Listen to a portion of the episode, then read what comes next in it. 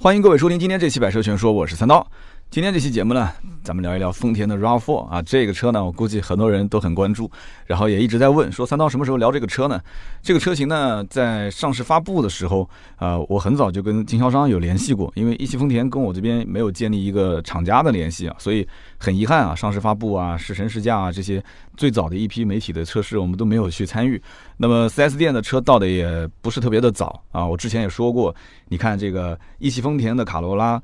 广汽丰田的雷凌啊，这车来的都很晚，我也不知道为什么，反正就是感觉日本的车企应该效率很高，但不知道好像这车就有点可是可不是，反正是不是你都会买的那种感觉啊。然后他们一开始还会以那种叫好事车的形式，他们自己的专业术语啊，好事车，然后到每家店会做一个巡展，而且哪家店如果销量好，就在这个店呢多放两天；如果销量不好啊，这车呢我就撤掉啊，去别的店。所以。怎么说呢？我觉得就日系车企还是有一点那种骨子里面比较孤傲的那种感觉啊，就是说我只想要我想要的东西啊。你至于了了不了解我，理不理解我，那这些东西都不重要。这车本来就能卖得好，所以像卡罗拉这种、雷凌这种，呃，我觉得广汽丰田比一汽丰田可能更接地气一些。一汽丰田相对来讲可能 还是会稍微更高傲一些。那像这个 RAV4 呢，也是很早我就一直在问什么时候车到店啊，什么时候能试驾啊。那么直到前段时间开始啊，这个车的展车啊、试驾车陆陆续续就到了。那么江苏这边呢，也是在南京啊，也做了一些巡展。那么我都去跟经销商关系不错嘛，就去看了看这个车，也试了一下这个车。那么其实想要了解这个车值不值得买的话，我觉得主要是分两大类的人啊。第一类的人呢，就是觉得丰田车就是好。啊既然你觉得丰田车就是好，然后预算大概也就在二十万上下，然后又想买一辆丰田车，日系车省心啊，耐用又省钱，那基本上我就不要再给你多解释了，对不对？你丰田好嘛，对吧？丰田大法好，对不对？然后二十万预算只买 SUV，你没得选了。要不你再等等，你再等等，你等那个马后面这个威兰达上了之后，威兰达跟 RAV4 不是兄弟车型嘛，对吧？荣放、威兰达，所以你可以等它，但是你等它的意义也不是特别的大。为什么呢？因为这两个车的定价定位都是一模一样，所以那个车上市之后价格肯定也会坚挺一段时间。那么这个车呢，现在已经上市了，对吧？威兰达还不知道具体什么时候上。那这两个车子无非就是一个错位竞争，所以你看一下卡罗拉和雷凌的价格区间，你就知道威兰达和荣放两个车的价位大概会差多少，几乎是不会有什么差别的。那么风格上也不会有什么差别。你看现在的卡罗拉和雷凌长得几乎都是一样的。威兰达这次我们在现场也看到了，呃，说实话，这两个车的造型啊，我都不是很感冒。威兰达跟荣放的造型都有点太奔放了啊，太奔放了。但是呢，有一点我实话实说，就是这个车在照片上面看，也就是说大家用手机看、用电脑看，这个车不上镜。真的不上镜，因为它的整个设计呢，线条感比较强烈一些，所以它的整个设计应该说，呃，有点那种三 D 立体造型更加的突出，所以你通过一个平面的这个电脑或者是手机看很吃亏，这就跟当年的 CHR 和奕泽上市也是有同样的一个一个困扰的问题，就是它不适合这样看。你要是用一个什么 VR 全景去看的话，那它会占优势。那么相对来讲，你像 CRV 这种车设计的就是中规中矩。所以，因此他在手机上看、电脑上看，你再回到现实生活中，哎，就没什么太大的差距。就像这个有一次我跟网红去做直播一样的，那么看宣传海报的时候，发现三刀是最丑的，哇，那个里面那个照片，大家提供的海报的照片都是啊精修过的，甚至是专业录影棚里面摄出来的。我是随便给了一张就是生活照，结果呢，到了那个直播现场，手机直播一打开。然后有些新粉丝是看着海报进来的，结果发现直播间里面就认识我一个，其他几个人海报上的找不到，就在我的身边找不着，啊，就是差别太大了啊。那么因此这车呢，如果真的喜欢或者想要去感受一下，千万不要看照片啊，赶紧到 4S 店去看一眼。如果觉得丑，你就不要买了啊，看其他的车。如果觉得还能接受，你再进一步的进行了解。那么这个车呢，其实它的基数很大，就是喜欢丰田的人本身就很多，所以它本身前期接订单就不是很难。它的价格呢，因为有2.0这个排量，拉低了它的价位。一开始还记得吗？如果你要看汽车之家之前的那些文章，你会发现当时的预测是什么？预测这个车是2.5自然吸气，或者是2.5的混动啊，或者有可能会上 2.0T 的引擎。结果。啪啪被打脸啊！结果上的这是二点零自然吸气的版本，我当时就讲不可能的事情，对吧？你听我之前跟老爹两个人聊天的时候，我就说了，我说这车不可能上手就是二点五，上来就是二点五，那是什么概念啊？那他把他自己当成亚洲龙了，啊哈，亚洲龙跟凯美瑞的这种感觉啊，不可能的事情啊。这车的定位就是一个紧凑型的，它现在虽然说自己把自己定位说我们现在已经是打中型 SUV 的市场，老百姓的心中你就是一个紧凑型的价格、紧凑型的车，空间给我大一点那是应该的。啊，你现在不加大，你怎么去跟市场上其他的车竞争？所以你就只能打一个紧凑级 SUV 的一个价格，所以必须是二点零，二点五肯定是贵，不用讲的。那么二点零的自然吸气，那么它现在目前在市面上卖的最好的也是二点零的版本，次低配十九万多的那个版本。那么目前呢，这个经销商反馈的信息也是没有任何的优惠，这个也很正常啊，早买早享受，晚买享折扣，对不对？所以说这车呢，只能是厂家给一些金融政策，然后来贴补一下。那么现在目前是。呃，最低首付两成，然后两年利息是五点三，三年利息九点二，就正常应该是一个补息的贷款啊，低利率贷款。置换呢能给个六千的补贴，然后老客户就是你家里面如果有一辆丰田，再买一个丰田的话，那就再给你补五千块钱，大概就这么个情况。所以说日系车还是围绕着自己的一些忠诚用户来做一些营销啊。你不喜欢日系的，我说再多你也不会来买，对吧？你是德系的粉丝，或者是你就是觉得这个配置又低啊，怎么怎么，你想去买国产车，那你就去买，他也不是那种铁着脸去贴你的那种，所以就是前期比较高，就这么一个价格。订单有多少呢？我了解到南京的某一家店啊，这个订单还是不错的，五十多张订单了。五十多张订单，根据它前期的这个厂家的配货的比例，基本上跟订单是一比一了啊。如果说你要订的是像我刚刚说的十九万多这种畅销的版本，那基本还要再等一段时间，可能一个月左右啊，也不会等很长时间。那么现在目前来讲，终端卖的不是特别好的是什么版本呢？四驱版，就是很多人搞不懂，就是说我们买这个丰田。RAV4，我为什么要买四驱呢？四驱平时开的话，油耗还会更高一些，而且这车本身就是个 SUV，通过性也还可以。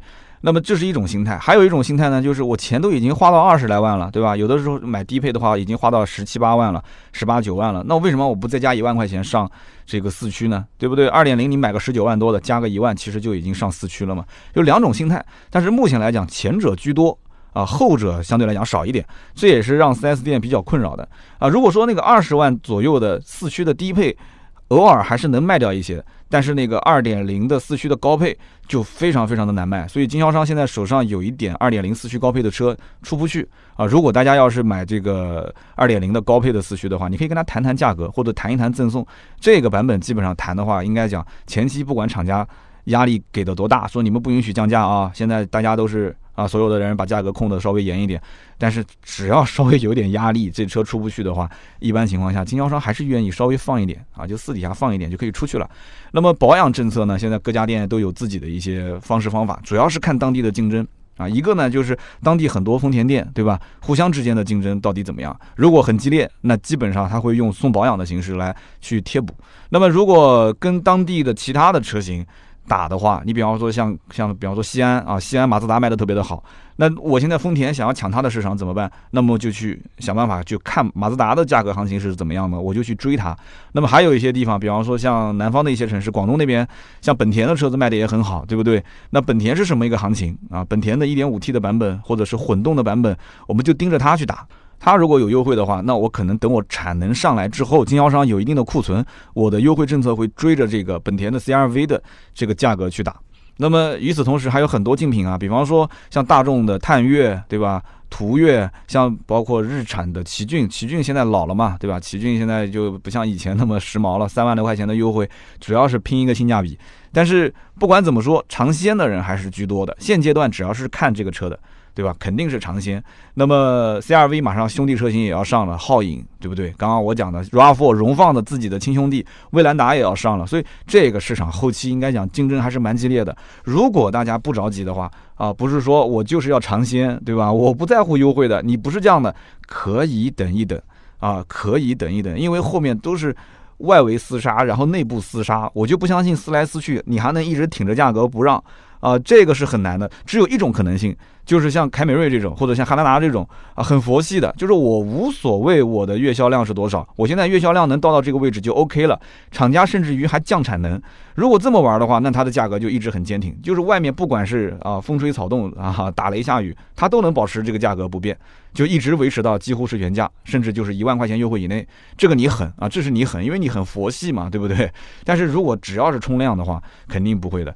那么据我的分析，因为 RAV4 之前的上一代已经卖了将近六年了，应该说整个市场丢失的还是比较多，因为毕竟是老款嘛，对不对？它的销量虽然一个月一个月都能也能过万啊，一万多台，但是你要比起其他的一些这种啊日系的品牌，或者是像德系也出了嘛，像之前的我不是讲嘛，从探歌、探岳、途岳。也抢了很多很多的市场，所以它现在应该是一个奋起直追的过程。那么既然是这样一个过程，我觉得它还是要放量的，应该不会像凯美瑞那种说还是很佛系的，因为凯美瑞的换代周期是比较正常的。因为它的这个换代周期正常，所以它老款并没有说失去太多的市场的份额。那么新款上来之后，其实只要保持这个节奏和调性就可以了。但是 RAV4 我觉得不是这样子的。那么它只要放量，后期会有优惠。所以我个人预测啊，呃，也不会说那么夸张，说就像现在的老款的 RAV4 那种，说能优惠个两万来块钱，那这个太夸张了。呃，不太会，但是能优惠到一万到一万五的可能性是非常大的。所以，如果大家想要买这个车的话，可以稍微等一等。那么也不要说，那我等一等，那要不等到今天下午啊？这是个段子啊。要不我等到今天下午，你等到下一周的下午都不行。你应该是要等到什么时候呢？今年过完年啊，应该说是明年过完年。明年过完年之后，大概到四五月份的时候，产能开始逐渐的上升，然后会有一些波动。这个时候呢，你要出手，那你就看心情了。对吧？你至少比之前原价买要好，然后再往后的话，应该就是下半年了，应该就是六七八九这个时间点，产能逐渐开始放大，然后呢，经销商有库存，开始陆陆续续可以靠近一万块钱左右的优惠啊，这是我的一个推测啊，就一万左右，我觉得可以出了啊，一万到一万五应该就已经是年度改款，就已经可以，就是中间上年度改款之前的前面那一批老的车开始给你优惠。大概是这么个情况，所以对这个车的一个行情呢，大概我就是这么一个判断。那么刚刚讲到一个两驱四驱的问题，给大家可以稍微普及一下啊，就是说这一次厂家其实是说我们的这个四驱也是个亮点。之前丰田其实在宣传自己的这个 TNGA 架构的时候啊，那么这个 GAK 的平台，那它。讲了很多关于它的这个二点零的引擎热效率有多高啊，这个 CVT 的变速箱跟上一代有多大的变化，传动比有多好。那么现在他就不宣传这个了，因为他的理论就是这些东西呢，老百姓应该关注丰田的都已经知道了。他这次其实重点宣传就是四驱，他就是鼓励老百姓去买四驱。而且你去看那个汽车之家在给这个推荐的时候，汽车之家给二点零的四驱版本低配是给了一个五星推荐。啊，最后你看那个汽车之家的编辑是怎么写的？说，嗯，与其买个两驱版，不如就直接上四驱，对吧？我觉得性价比很高。但是终端并不是这样啊，我跟大家聊的是终端实际行情，实际行情就是四驱很难卖，特别是高配啊，低配确实差一万块钱，有些人咬咬牙就上了。但是我告诉你，还是两驱卖的好，而且两驱货相对来讲多一些。那么目前来讲，这个四驱有什么区别呢？按照之前的文章里面，就是很多网上的编辑他会说啊，现在的这个丰田的 RAV4 啊，一共有三套四驱系统。那一个呢，就是之前一九款就是老款用的那个 DTC 的四驱系统，那动态扭矩控制四驱系统。那么这次是第五代，第五代给了两个四驱的这个系统，一个呢是 DTV 四 WD 的。动态扭矩矢量控制系统，哎，这个动态扭矩矢量控制这个名字好像听的是不是很熟悉？没错啊，之前马自达的那个换代的时候不也是这么说吗？嗯，我们用的是一个动态啊扭矩矢量控制系统啊，其实说白了就是通过软件进行一些这个发动机的啊效率的控制，然后通过这个整个的转弯啊、刹车啊啊，包括在通过一些可能比较恶劣的路段的时候，它会进行一些计算。啊，所以在硬件方面，我觉得没有什么很夸张的一些说很黑科技的东西啊，就是一个 DTV 四驱系统。那么它有运动、经济、普通、岩石、泥沙这个五种驾驶模式可以选择。那么我没有去很深度的试过这个车，如果我很深度的去试的话，我可以把它的这种五种模式全部试一遍啊，不管是两驱、四驱，还是在各种路面上啊，就是铺装道路、非铺装道路、高速还是市区，我都试一遍。改天有机会啊，我去把这个试驾车借过来。然后深度试驾之后再给大家去聊。那么目前来讲的话，它的这个正常的燃油版的二点零的四驱用的就是这个 DTV 四驱。这个技术呢，主要是在于左边和右边两侧的车轮它能够独立的控制扭矩输出啊。那么这个确实是能让车辆在一些这种啊比较恶劣的情况下啊，路况可能不太好，它可以有一定的脱控能力，比以前肯定是好很多了啊。那么这一套系统，呃，跟以前来比的话。那么以前的版本的扭矩输出是一百比零到五十跟五十之间进行变化，它无法是做到这个单侧车轮单独控制。那么现在是可以单侧车轮单独控制了，这一听就懂了，是有升级了，对吧？那么混动版本是用的一个叫 e4 啊，e4 是一个电子的四驱系统，所以它跟普通燃油版的四驱还是不一样的。那么这个混动版本是用三个独立的电机，前轮是一个，那么左右两个后轮各一个。那么这样就是三个电机系统，这样的话它可以做到一个叫 DTV 的四驱输出效果啊。我们之前在讲纯电动车的时候，其实也有讲过这个啊，电动四驱其实就是电机在进行作用，对吧？那么也有四种驾驶模式：运动、经济、普通和电动模式。所以玩混动的时候，你可以尝试电动的一个四驱驾驶模式。那么这个整个车呢？讲来讲去，你要是买四驱的话，我觉得你就上混动啊！你要真的想玩四驱，你上混动，反正混动的价格也比较高，你不如就一步到位了。但是二点零的自然吸气版本，我个人推荐还是买一个两驱就够用了啊，十九万多这个版本。那么这就是它的一个大概的情况。那么这个车子其实现在到目前为止，呃，如果进店的话，销售一定跟你会讲的是，哎呀，我们其实这个平台架构，对吧？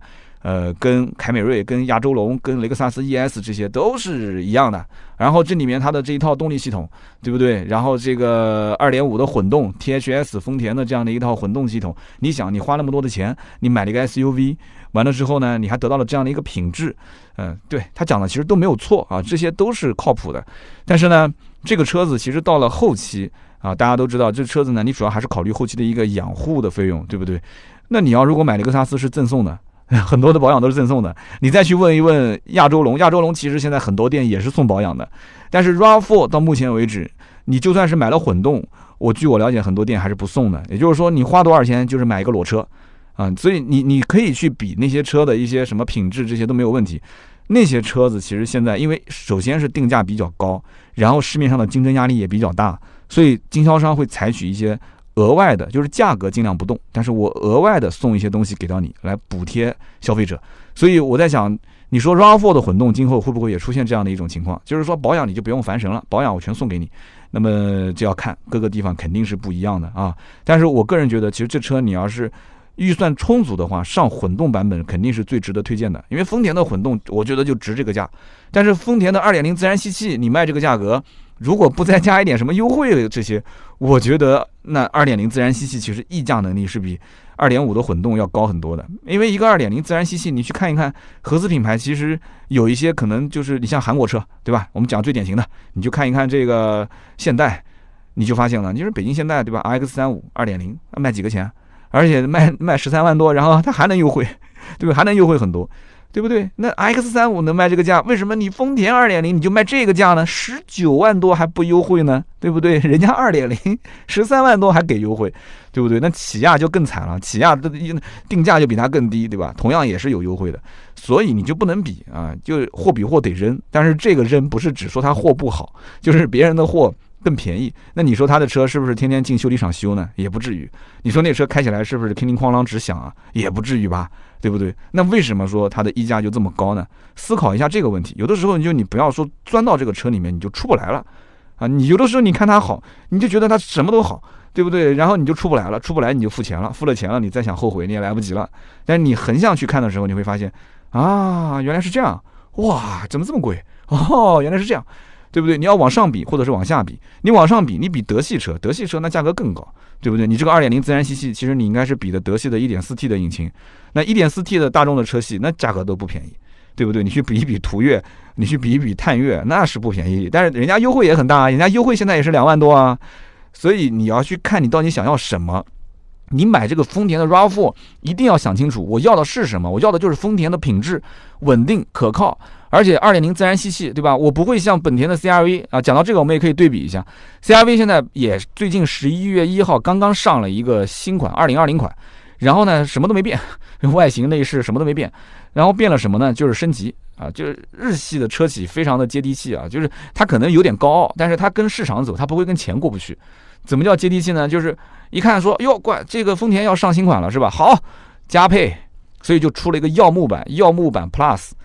呃，这个名字听的是挺好的啊，日本人反正就动不动要要要啊，就整天要耀木，耀木版光耀的耀啊，照耀的耀，这个其实说白了就是把之前的二四零的经典舒适跟都市增加了个 LED 的灯源，这就是耀木版啊。然后耀木版 Plus 呢是把之前的二四零的风尚和豪华增加了一个前 LED 大灯，然后增加了一个 LWC 的盲点显示系统，啊，就感觉好像性价比很高，对吧？然后终端就开始把优惠幅度往回收了。现在目前十一月一号刚上的这一个二零二零款，终端的优惠应该在一万块钱左右，有些地方可能更少，可能五六千、七八千。那么之前的老版本就是一九款，就是什么都一样啊，一定要听清楚，一九款什么都一样，就是少了点配置。那么优惠幅度大概在两万来块钱。其实我觉得能买到一九款还是买一九款，我觉得一九比二零要性价比高。但是有些人觉得说，哎呀，这个没有 LED 大灯啊，这就感觉就是这车档次一下就降了很多，就是两眼无神。那你要是这么想的也对，因为很多的这个 CRV 车主买回去之后啊，他都吐槽说这就是个蜡烛灯哈，我以前那个就是蜡烛灯，说这个蜡烛灯这么多年了，真的看不下去啊，真的看不下去，说想换灯。那么既然都原厂了，价格也没变，那我就想买。但是你要知道，终端的优惠是有变化的，官方的报价是没有变，但优惠是有变的。那么丰田跟本田这两个其实呢讲是死对头，但是我个人觉得，其实我自己车行里面买丰田 RAV4 的基本上也没有太多会纠结说，哎，我是不是应该换个 CRV 啊？很少。那同样的道理，买 CRV 的人，你说是不是纠结买 RAV4 也很少？但是呢，这两类人都有一个比较共同的点，就是基本上都是结婚有孩子的，就是家里面是一家三口啊，年龄呢，呃，现在有孩子都有的比较早一点，大概在三十左右吧，二十七八到三十三四、三十四五，大概在这个年龄层。那么基本上都是考虑家用啊，就是考虑空间是一个比较硬性的考核指标。那么这两个车的空间，因为我都体会过了，其实我觉得 RAV4 这次的空间呢，呃，还是有一些变化的，比以前应该讲是变大了一些，就是感官上就能感觉得出来。那么，如果你要看它的数据的话，其实并不是很夸张，因为它轴距只增加了三公分，那么车宽宽了一公分，高度增加了一公分。丰田是比较保守的啊，离地间隙大概高了七毫米，它是比较保守，它不会把自己的车真的像德系那种说加长就加长，一下加的老长老长的，它不会的，因为毕竟这车还是一个国际型的车，就是全球都是这样的一个叫 RAV4 的这样一个车型，所以呢，呃，内部空间有一些变化，但变化不大。那么内部来讲的话，如果跟 CRV 比，后排空间优势不是很明显。那么后备箱空间，两个车基本上也都差不多。所以这也是为什么不会有人说很明显的我放弃这个车买那个车啊，放弃 RAV4 买这个 CRV，或者放弃 CRV 买 RAV4。我刚刚讲的很简单，CRV 的车主基本上就是心里面对于 1.5T 机油增多的阴影已经打消了，然后就是觉得本田这个品牌是比较可靠的。那么对于它的整个驾驶品质啊，对于它的这个主要还是品牌的一种认可度啊，他会去考虑啊。那么如果说是买丰田的话，丰田基本上也是一样的，还是对于品牌的一个忠诚度。所以因此，汽车厂家经营自己的品牌，不是经营一款车，是把整个品牌的调性全部打造好。你的车的一些缺点，别人都会觉得是瑕不掩瑜，对不对？所以你看这个车子的那个内饰，我之前我就说过了，卡罗拉和雷凌的那个内饰，那个显示屏，我的个天哪，那个十点一寸的显示屏，大是挺大的，但是感觉就像一个很老式的这种电视机放在那个地方，对吧？超级厚。哎，那丰田觉得无所谓，对吧？就是二零一九年就就给你这么一个屏，又怎么样？你还不是贴着脸过来买我的车嘛？啊，这就是人家的一种心态。人家知道你其实想要的是什么，就是我的品质可靠。相反，我把我的整个车子造的太过于科技化，那么的另类啊，那么多的高科技，那么多的一些新技术，你反而会怕，对不对？你会怕说，哎，丰田会不会这是让我当小白鼠啊？对不对？我给你那些，你看这个显示屏往上面一跺，你就会觉得说，哇塞，对吧？就往往你就觉得这是土是土了一点啊，但是感觉这个东西应该就是一个很结实、很耐用的那种。家里面的那种传统电视机有听说坏过的吗？啊？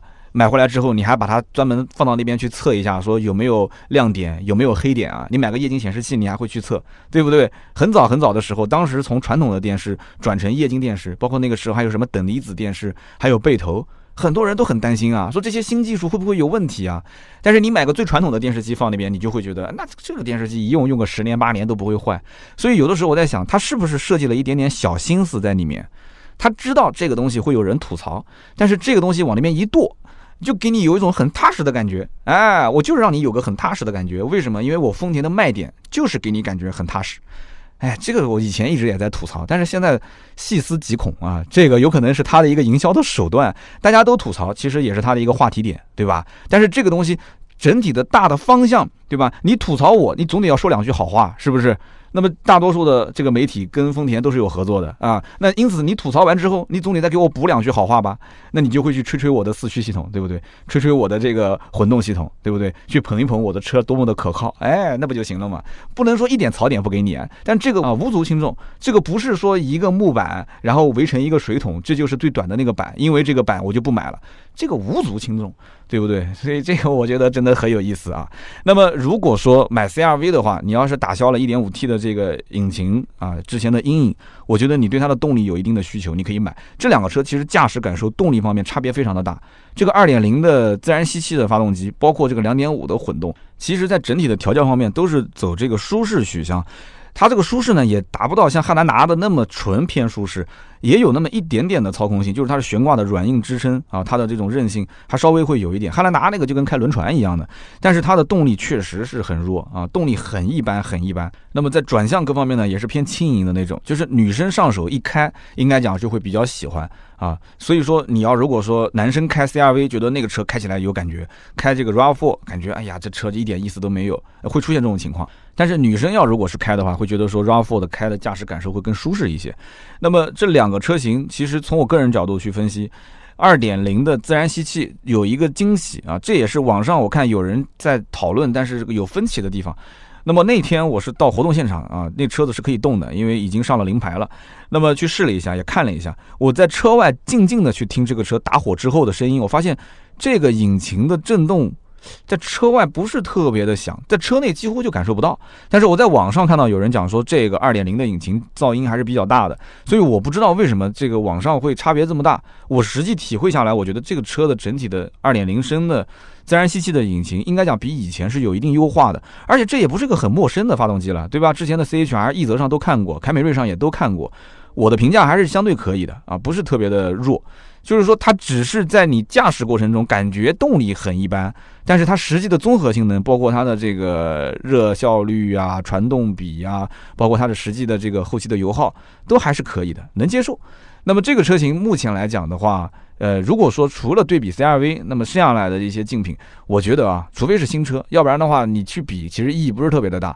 你要比方说你去比这个奇骏，那奇骏现在本身就是一个老掉牙的车了，对吧？那么它的这个2.0才154匹马力，2.5 186，而且基本上市面上没人去买2.5，都是买2.0的这个舒适，19万九千三，优惠个三万块钱上下，打完折的价格十六万多。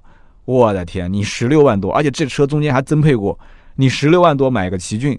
你再回头看看，十九万多买个 RAV4，两个车其实空间也差不多。完了之后，其实动力也也就有，就算你看账面有差别，但是你实际开起来，其实大多数人是感受不出差别的。然后差了三万，你是什么感觉？你心里面？不过有一点啊，我忘了说了，TNGA 架构下的新款的丰田车都是。几乎全系标配 TSS 啊，因为我没有一个一个去数，但是目前 RAV4 是全系标配 TSS，就是主动安全系统，这一点我觉得是它的一个卖点啊，因为它全系标配了嘛。那你跟那些没有全系标配的，你比方说像 CRV 这种，对吧？它没有全系标配，你买个混动它是全系的，你买个燃油车它还是有中低配的，它是没有这个主动安全的一个配置。主动安全配置，我觉得是最值得出手的。也就是说，如果我全系标配主动安全配置，那我其实，在中低配的车型上，我是有一定的竞争力的。因为这一套主动安全配置啊，不管是主动刹车也好，车道保持也好，车道偏离预警也好，这些东西最起码值一万块钱。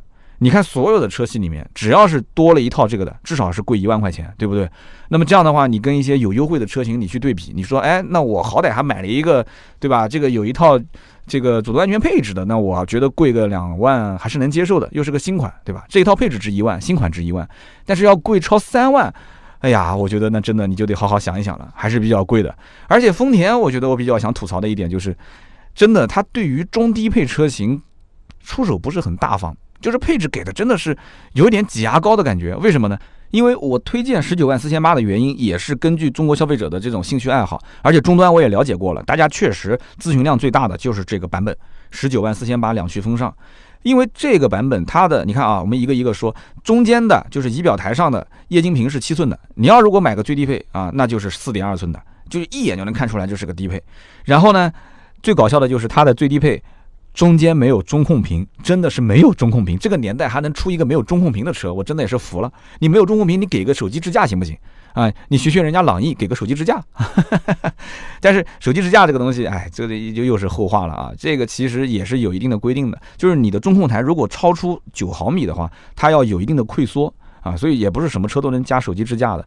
那么这个车型中间如果说是没有屏那就是最低配；如果是有屏，那就是大屏。你说这奇怪不奇怪？有屏就是大屏，没屏就是低配啊。给一个十点一的中控屏，就是那个我刚刚讲的，就像个大彩电一样的。然后呢，有了这个屏之后呢，你就有了 Car Life，有了手机映射。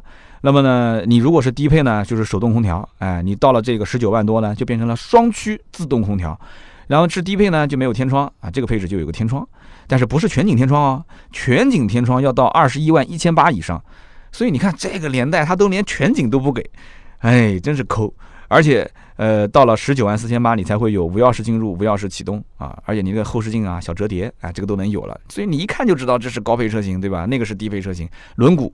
到了十九万四千八的是十八寸大轮毂，但是不是熏黑的，所以这一点我也要吐槽啊。这个广告图照片给的都是那个熏黑轮毂，我跟你讲，多少人就是冲着这个熏黑轮毂来的，对不对？因为它的造型现在就是很肌肉范儿，很年轻化嘛。年轻人一看熏黑轮毂，嚯！其他的 SUV 都没有，对吧？哎，你 RAV4 有，对吧？那我能接受，我来，我来。结果跑过来一看，想买的是2.0的，对吧？自然吸气的、低配的、中配的都没有。到什么配置用呢？双擎四驱精英版，它就是配置了18寸的熏黑轮毂，这这怎么整？所以我在想，后期有可能年度改款，它就会把这个熏黑作为标配放到这个全系里面啊，或者说你选装啊，不用加钱也给你一个这个。所以这个车型我觉得配置给的还是不是特别到位啊。你就算买到了14万四千八，座椅还是织物的。但是这个不重要，这个后期可以改，而且 4S 店你后期如果不降价的话，肯定直接就送了，就是我装好真皮送给你嘛，这个问题不大。那么全景天窗是二十一万多才会有的，对吧？真皮方向盘也是二十一万多才会有，真皮座椅也是二十一万多才会有，然后座椅加热啊，包括前后雷达，这个也是特别有意思的。就是可能日本人的车技比较好，所以日系车它是给你一个三六零全景影像啊，你十九万四千八就已经有全景影像了，但是它就是有了影像不给你雷达，这就很搞笑了。就是不是钱不钱的问题，雷达装一个也就三四百块钱，它不给你，你后期如果要再加装的话，你还得要再找一个修理厂，然后再去装。所以这个我估计后期如果价格变动的话，经销商肯定也是直接送了啊，十九万四千八，我雷达给你装好，真皮给你改好，然后到了二十一万多才会有一个车顶的行李架。这个也很有意思，一个车顶的行李架能差几个钱，我就搞不懂了啊！你就你像当年的那个标致四零零八的进口版和后来的东风标致的那个国产版，你这个你像它那个样子吗？这个国产之后是有行李架的，国产之前是没有行李架的，你这不至于吧？你就无非一个国产的丰田的 RAV4，你还搞一个高配行李架，低配没有，这个我觉得真的太夸张了。所以说，这个日系车企在很多地方它出手不够大方啊，不够大方。这个就还是得咱们中国的车企比较厉害啊，就起步什么都给了。但是也没有办法，就在这个级别市场里面，就是十五到二十万的 SUV 的竞争不是完全充分的。就这个里面应该讲还是合资车为主啊，合资车之间大家也是互相你瞄着我，我瞄着你，对吧？大家都少给一点，少给一点，大家也都认啊，销量也不差，那我们就少给一点吧。所以大概就是这么一种情况。那么今天我们聊那么多，其实关于 RAV4 的，我其实节目主要还是以市场导购为主，也聊了三十多分钟了啊。那么具体的每一个车型，它都有自己的优点跟缺点，对不对？你比方说你要买德系，你可能会考虑到，哎呀，这个双离合变速箱会不会有问题？你心里面会有一点点这个自我的博弈，对不对？你要如果说，呃，我要是买到一个 CRV 的话，那你也会担心 CRV 之前的一点五 T 的引擎，对吧？机油门事件。然后包括你买了 CRV 之后，你也会觉得啊，这个车型是不是主动安全配置没有它那么高啊？这个配置方面你肯定也要对比。但是呢，你开起来又感觉可能 CRV 更好开一些啊，就操控性各方面也不错，也挺有优势。然后你再去逛逛这个，比方说像奇骏啊，平台虽然是老，但是优惠很给力啊，对不对？三万来块钱，那么轴距其实也不差，我刚刚不讲了吗？空间也不比它小，甚至轴距还比现在的 RAV4 的轴距大了十六毫米。那么那个大沙发坐上去之后就不想下来了，舒适度也挺高，而且虽然是个老车，但是老车嘛，皮实耐用啊。之前 RAV4 的上一代、第四代，所有的销售是怎么卖车的？你去问问，对不对？讲老车的时候就说，你看，嗯，我们这车卖了六年了，皮实耐用，口碑特别好，没有听说过我这个车出什么问题吧？嗯，消费者一听好像是这么回事，再加上一个优惠。咔咔就把订单给收了，那么现在奇骏就是这么收订单的嘛？所以这样一来的话，很多人会很纠结。但是我想告诉大家，如果要在这个级别当中去选，如果正好你对比的也是这几款车，我觉得不用纠结啊，不用纠结，纯粹图性价比，你就去买个 RAV4 就可以了，皮实耐用啊。如果你要真的想要动力各方面很有优势，你就去买那个 CRV 1.5T 的引擎，现在基本上应该不会出什么问题了。你之前出那么大的纰漏，它还敢出问题吗？对不对？官方召回完了之后，到今天为止我也没看到有大量的客户维权，老百姓的钱这两年都不好赚，出了问题能饶得过你吗？对不对？然后如果你要是去买这个啊，不管是途岳也好。探岳也好，还是买途观 L 啊，你要买这一类的车型的话，OK 啊，你其实可以去看一看德系车，也不是说天天开的路快在路上。双离合变速箱以前也有问题，但是后来慢慢的通过逻辑上的调教、硬件上的升级，现在基本上出问题的概率不是那么大。要不然的话，销量为什么还是那么好呢？你看那个途观 L 现在卖的销量多好，所以途观 L、探岳。途岳这些你都可以去看一看，问题不大。你喜欢德系品质，你喜欢经常跑高速，喜欢这种底盘比较沉稳的感觉，我觉得没有问题。德系的这些 DSG 双离合的变速箱，最怕的就是天天堵在路上，天天在那种拥堵路段，一档、二档、二档、一档。啊，你不管它怎么硬件升级，怎么软件调教，你这样子天天开，那 DSG 都不适合。那你还不如老老实实去买一个啊，不管是本田也好，还是丰田也好，虽然是个 CVT 变速箱，对吧？你天天堵车就堵车吧，堵车不堵心，油耗还更经济一些。但是呢，CVT 变速箱确实也会存在一个，比方说高低温保护啊。东三省现在天也冷了，有的时候大家会发现这个 CVT 变速箱啊，它会有个低温保护，特别是日产，日产的 CVT 就会很明显。啊，然后一起步，哎，感觉这车怎么挂不上档啊？就速度上不来。但是过一会儿车子热了以后就好了。这个呢，其实也没什么办法啊，就只能说是热个车，然后再进行开。那么以上就是今天节目所有的内容。我们今天聊的是丰田的 RAV4。那么我希望我聊到的这些东西呢，能够给大家作为一个补充啊。就对于这款车，如果在网上那么多的一些车评，大家都看完之后还是有些纠结，那么我就放出现在目前市场的一个行情，包括我的一个推测啊，一个预判。那么大家什么时候买呢？呃，包括买哪个型号、哪个配置，横向对比啊，就是这车到底值不值得入手，根据自己的需求来啊。所以一定要买自己喜欢的，不要买最便宜的。就是不管说这车现在的价格高不高，如果自己喜欢，而且经济能力各方面都能接受，对吧？我刚刚不讲了吗？早买早享受，晚买享折扣，这个东西就完全看个人。好。那么以上就是今天节目所有的内容，感谢大家的收听和陪伴啊。那么如果大家对于 RAV4 也好，CRV 也好，奇骏也好，就这一个级别，其实还漏讲了一个 CX 五，CX 五啊，CX 五其实就一句话带过吧。这个车呢，相对来讲空间不占优势，但是操控性各方面确实不错啊。就是你要如果喜欢马自达的这种操控，包括外形的设计，你可以去考虑。而且今天还漏讲了一件事情，再补一句吧，就是这个 RAV4 之前在。国外就是瑞典的一个汽车杂志，当时给出它的麋鹿测试不合格，所以当时这件事情闹得还挺大，而且丰田的官方还给了一个回应，说你说我不合格就不合格，我所有的工程师测试都是没有问题的，你请出示详细的这个测试的流程和标准。啊，结果对方也没给啊，丰田这边也没给。丰田说我的测试都是 OK 的，他也没给出相应的数据，所以这个事情就不了了之了。麋鹿测试，我相信很多人应该都懂的，就是你车里面坐四个人，就正常的标准测试啊，坐满载四个人，然后行李箱的这个负载也有一定的，就让车子加重。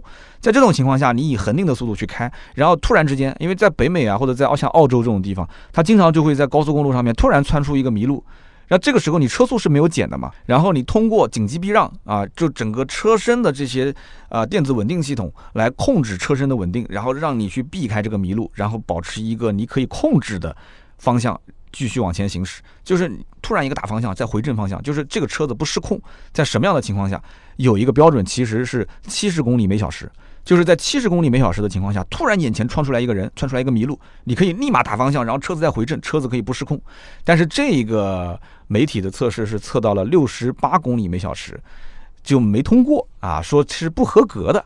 所以我觉得这个媒体也很有意思，对吧？这肯定是丰田当年没给他充值，而且这个媒体曾经还也报道过丰田另外的一个黑幕，肯定是没充值，改百分之百啊。你想六十八跟七十。这个媒体也有意思，你七十明明就是合格线，它六十八，你怎么就能测得那么准呢？就正好是六十八，不是七十。然后我看到他还测，比方说之前他测了一些竞争对手的车型，比方说像什么起亚的索兰托啊，测了一个七十八，然后还有一些车测了一个七十五、七十七。这个给了个六十八啊，你就多测几次不就行了吗？对吧？你车上四个人，你如果四个人都是胖子，你把它搞轻一点嘛，你测四个瘦子不就行了吗？不就上七十了吗？但是对不起，人家说我是个良心媒体，我就是这么测的，我就是六十八，我就要刚你一下。所以有个麋鹿测试，大家也可以在网上去搜一搜，叫丰田麋鹿测试风波啊，就很有意思。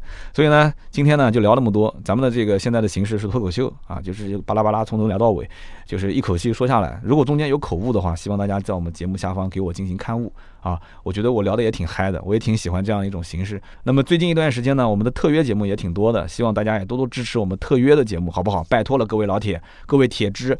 特约的节目，我只希望几点，就是第一，不要在评论下面出太多负面的留言，对吧？你如果真的觉得这车不好，你可以告诉我，你可以私下发私信告诉我，你跟我讲。给我们的金主爸爸们一点面子，可不可以啊？你看我之前前两天发的那一期特约下面的评论，那么留言互动呢，是对主播最大的支持。我们也会在留言区啊抽取三位，赠送每人价值一百六十八元的积木绿燃油添加剂一瓶。好的，那我们下面就说一说上期节目的留言。那么上期节目呢，我们聊的是关于从宝骏聊到十万这个级别六座或者是七座的啊 MPV 车型。那么我横向的讲了一下，就同级别的一些车，基本上都是一些国产的 MPV 的车型。那么这些车呢，我看到很多人的留言还是。比较有感触的，首先大家觉得这个话题比较接地气啊，可能很多人还是喜欢听啊十到十五万这个区间的一些车的选购啊，十万以内的车的选购。那么以后这些话题的量是不是能放大一些？那么只要是这当中出现一些比较重量级的新车，我们都可以放到节目里面来说。那么也有朋友跟我讲啊，都是一些老听友啊，会说三刀啊，你就不要再提这个风格喜不喜欢啦，主要就是听你的声音。啊，你不管怎么聊，反正这么多年了，一直跟着你的节目走，对吧？你粗制滥造那更好，对不对？你要如果想要把它做得更加的工整一点，有一些逐字稿，然后呢，就是一点一点去说呢，我们也能接受。这个呢，其实可能是我个人的一个心态的改变吧，就是这么多年下来，从。一个字都不写，就纯脱口秀，就是大年大概在一四一五年的状态吧。然后到后来慢慢的出了一些提纲，开始啊就照着提纲巴拉巴拉去聊一些我的想法。然后再到后来，因为量也大了，我也怕出现一些可能细枝末节的错误，就对自己的要求可能越来越高，反而是把自己给框在这里面了。就有一句话不是这么说的吗？叫做戴着手铐永远跳不好舞，对吧？戴着这个手链脚链你是跳不好舞的。所以呢，这个我就干脆把我的。手链、脚链、手铐、脚铐全部给它给扔了，就是放飞自我。好像大家都比较喜欢放飞自我的状态，是吧？OK 的，没有问题的。平时的节目我们就稍微放飞一下，是吧？那么素材的采取，其实呃，我现在的来源也比较的多，因为经常会去试车。大家也不要担心说，好像我试完车回来之后啊，是不是？那这个节目你看你都是参加活动的嘛，这肯定是特约了。真的不是，我的初衷是这样子的，就是参加完活动之后呢，厂家一般都会给一篇通稿。那我们结合他的通稿的宣传点，我们的编辑部会出一篇呃符合厂家要求的这样一篇原创的文章，然后我们会分发很多平台。那么在这个基础上，有的时候我会去出一些 vlog。那么这种 vlog 呢，其实大家都知道，那。本身你是视频日记嘛，你传播的东西其实都跟它的点是比较相似的，所以在这个基础上，再加上我的一些观点，但这个 vlog 呢，其实看上去比较好玩、有趣、轻松，那么厂家也能接受。你帮他传播了两轮了嘛？那么在这个基础上，如果我音频再要去聊这件事情，我还需要再继续去舔吗？还需要继续去把他的一些需要传播的点拿出来，然后巴拉巴拉去说半天做宣传吗？其实不需要，我需要讲我自己的观点。我需要从导购的这个角度啊，去分析市场，去给大家一些干货啊。我会跟我们的经销商朋友多沟通，跟我的车行的一些兄弟们多去聊聊天，这样的话带来的一些信息才会更有用。那么更多的，我还是希望大家多多留言评论。就像上一期节目，对吧？我聊了从宝骏开始聊十万这个级别的一些 MPV 车型，我就看到很多车主就出来聊自己的事情，对不对？上期节目我看到有一位叫幺八八五四八八 XEOW，他说。那么我父亲四十二岁的那一年，也就是我考上大学的那一年，我的父亲考虑很久很久，最后决定说要买台车，要买一辆自己的车。家里面当时可能预算也不是特别的多吧。那么之前家里面确实有的时候要用车，然后我就只能借朋友的，也不太好意思。当时就一狠心，就拿着卡直接冲到了县城五菱的 4S 店。直接提了一辆五菱宏光 S 啊，基本上就是一个盖板，一点二的排量。当时买车，我跟我爸都是一起去的。我爸当时刷完卡，整个表情就有点僵住了，他自己都有点懵，他觉得哎呀。我终于成为一个有车一族了，哈哈。然后他父亲当时也说：“哎呀，主要是家里面确实预算不够多，要不然的话，我们也不会买这个车，买个一点二的排量，对吧？”说现在呢，呃，父亲呢每天还开这个车干活，把它当成一个工具。确实，这个车就是拉货回本，用来挣钱的。那么我们全家基本上也不太会去坐他这个车啊，除了就是过年回老家的时候，确实要用车，我们会一家人坐在这个车上。那么父亲呢也知道这个车可能很便宜啊，也没什么档次，但是他把这个车真的就当宝贝一样啊去对待它。我觉得这个留言真的非常非常的真实啊。我觉得这个车子呢，有的时候跟人真的是一样的。有一句话我不知道大家认同不认同啊，说这个真爱真正的爱情其实都是在贫穷的家庭里。这句话呢，就是猛的一听，好像还真的挺有道理的。但也不是说富裕的家庭就没有爱情啊。但是基本上，反正就是贫穷的家庭里面，不要太贫穷，就是正常的家庭，其实这个真爱还是比较的 多一些 哈。你往往嫁入豪门的那些，是不是真的真爱，那就不好说了。那么与此同时，讲到这个，我也想到了一个点，很有意思，就是比方说我们今天聊的这个丰田的 RAV4，我之前开的是本田的 CRV。就是不管是现在现款的 CRV 也好，还是 RAV4 也好，你去看这个车，你把它不管外形设计怎么样，你把它门拉开，你走到它的这个车内，因为车内这个空间是你天天要去呃享用的这样的一个空间，你会发现 CRV 啊 RAV4 这些车，它就像一个简装的房子。我们自己家的房子其实就是一个简装的，因为十多年了嘛。当年我刚结婚的时候，家里面条件也不好，就是花了几万块钱，小几万块钱就装修了一下。那么一个简装的房子，它看起来呢不是很豪华。对不对？但是它是过日子的，就是你可能刚开始还有点看不上，觉得啊这装修也就这样凑合着过吧。但是你住久了之后，你会有家的感觉，就跟车是一样的，虽然是简简单单，但是很实用，它会有家的感觉。而且越往后时间越久，你坐进去就会越舒服，真的是这样。这跟驾驶感受没有任何关系啊，什么发动机、变速箱、底盘、悬挂没有任何关系，就是那种感觉很舒服。我到今天为止，我觉得真的我还是很怀念我那辆 CRV。然后呢？我那台奔驰，对吧？那坐进去那就是豪华装修，对不对？五星级酒店，精装修房。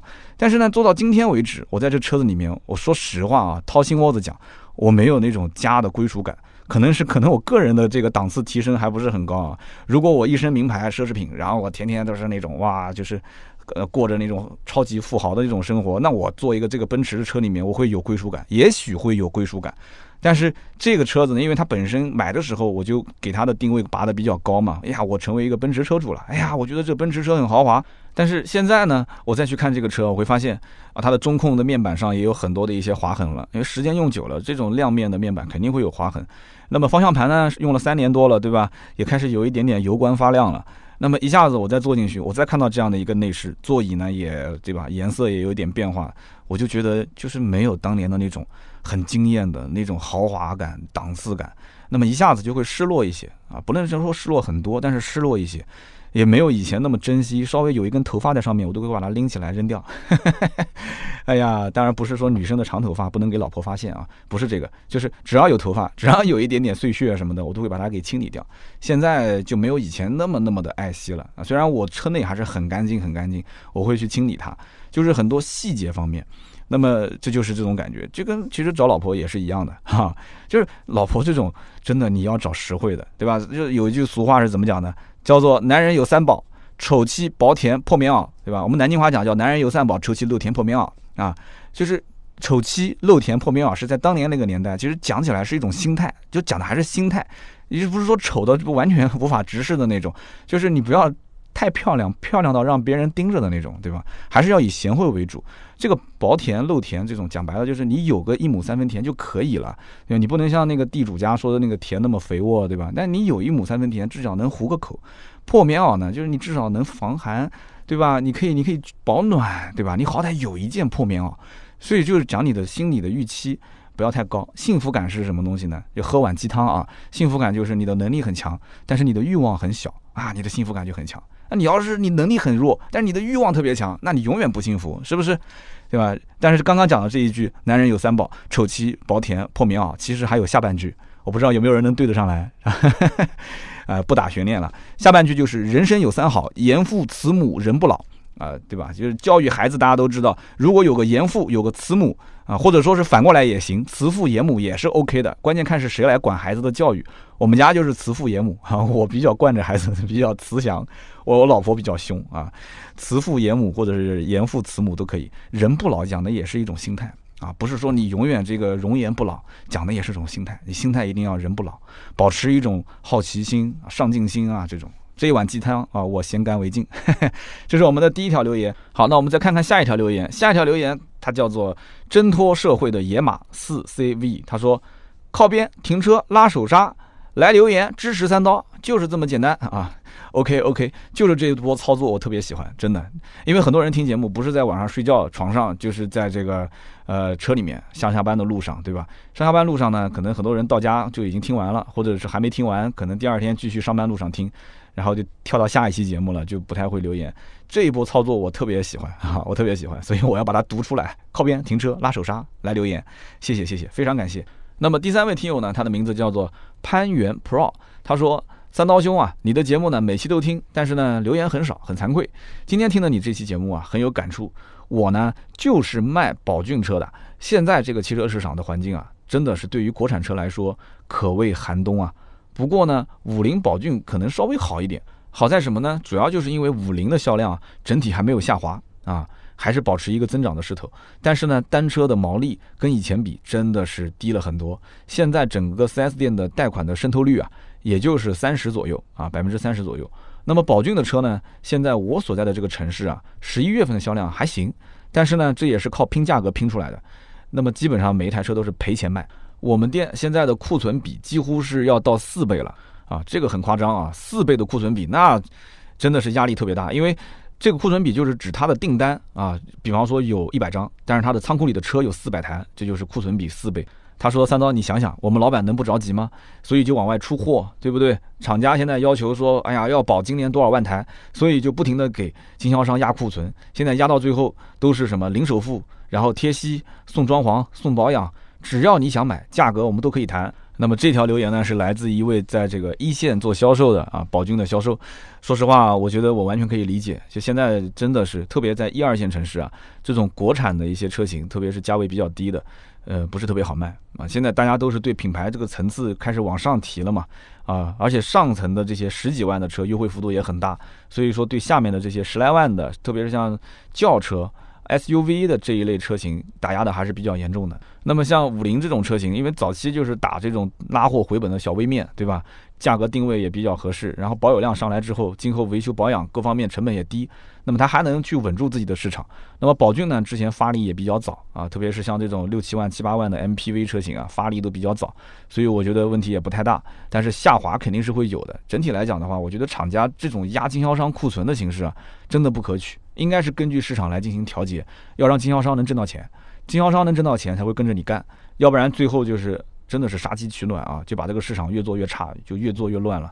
好的，那么以上呢就是今天节目所有的内容啊，感谢各位收听到最后最后这一刻啊，各位听到这里的都是老铁，谢谢大家。那么如果有需要跟我们互动的，就比方说想加入到我们的微信群的，或者说是有一些新车和二手车的价格咨询的，也都可以加我们的私人微信，私人微信号是四六四幺五二五四，跟盾牌联系就可以了。包括你要如果想找我三刀私人去进行提问的话，你也可以联系盾牌，没有任何问题。